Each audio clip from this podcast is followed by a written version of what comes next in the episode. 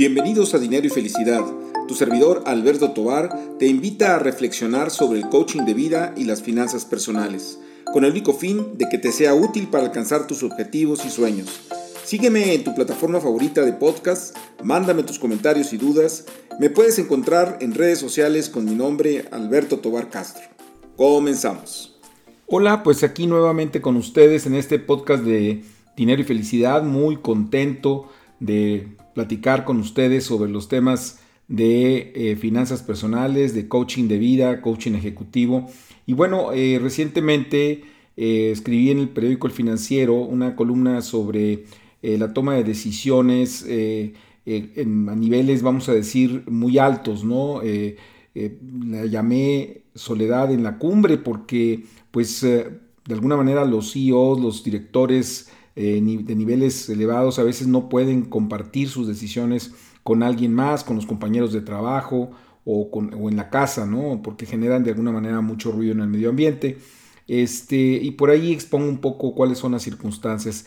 Y al final eh, comento que una forma de hacerlo, por supuesto, es a través del coaching de, ejecutivos o coaching de vida, pero también pues, pues, se puede tener cierto avance a nivel personal este, si uno, por ejemplo, eh, pues, le dedica cierto tiempo a, escribir las decisiones y poder tener cierta retroalimentación de uno mismo en términos de lo que quiere decidir y, aplicar cierta metodología. Eh, creo que la toma de decisiones es complicada pues a todos los niveles al final del día, ¿no? Y, y hay veces que aun y cuando pues no se está en la cumbre de la empresa, muchas veces sí eh, tenemos dificultades para tomar ciertas decisiones porque no, no tenemos la confianza eh, por las circunstancias que estemos viviendo de poderlo planteárselo a alguien en particular, ¿no?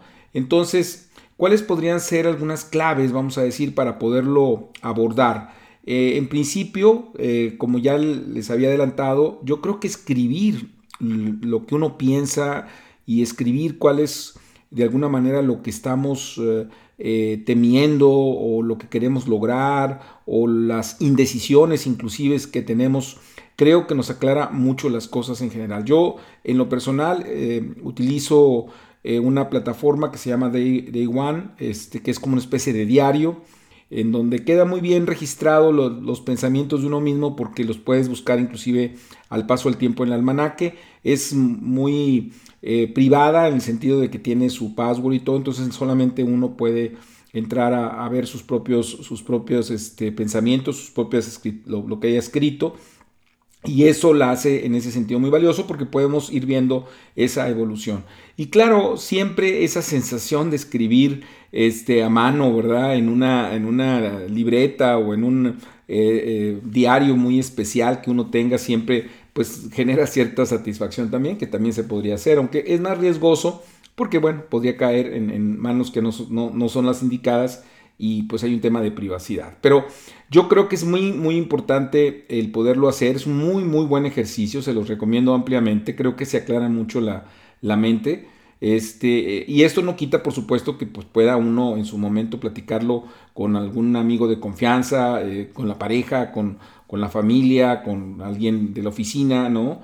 Claro, teniendo cuidado en qué es lo que se comunica.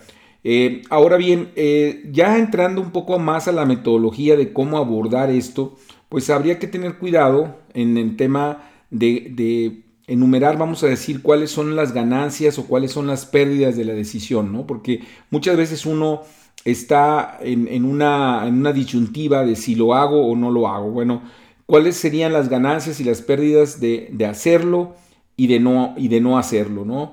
Eh, ¿Qué tipo de decisiones? Pues cualquier tipo de decisiones. Por ejemplo, cambiar de trabajo este, es una decisión fuerte que a veces inclusive a la familia este, no se le dice porque tendría otras implicaciones a lo mejor de ingreso, de movilización, inclusive, por ejemplo, el cambiar de, ciudad por razones de laborales también es una decisión relevante.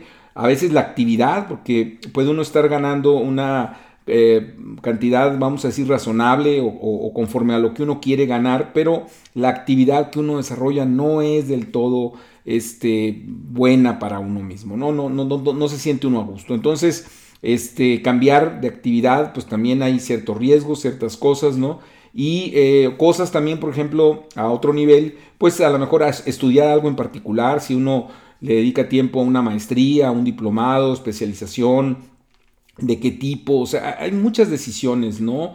Este, por supuesto, también hay cosas más, eh, vamos a decir, cotidianas, pero no, que no dejan de ser importantes. Por ejemplo, eh, conversaciones pendientes, ¿no? Tengo que hablar con tal persona, tengo que mostrarle mi enojo o tengo que darle retroalimentación, este, o tengo que decirle que, que no estoy de acuerdo con algo, que, que hizo o que piensa. Bueno, eh, eso también lo hago, no lo hago, cómo lo hago, todo esto se complica. Yo creo que el hacerlo, eh, escribirlo, insisto, ponerlo en blanco y negro ayuda mucho en este, en este proceso. Y a la hora de escribirlo, como les decía, establecer cuáles son las ganancias, cuáles son las pérdidas en términos de la toma de decisión. Eh, yo creo que otro, otro punto importante es eh, a quién afecto o qué afecto con la decisión.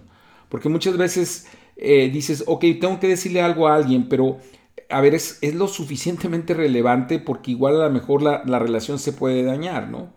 Eh, ¿qué, tan, ¿Qué tan importante es decirlo o no decirlo, ¿no? Este, si lo puedo dejar pasar, si lo dejo para otra ocasión, eh, qué tanto me afecta, porque también aquí hay un, un punto súper importante, ¿no?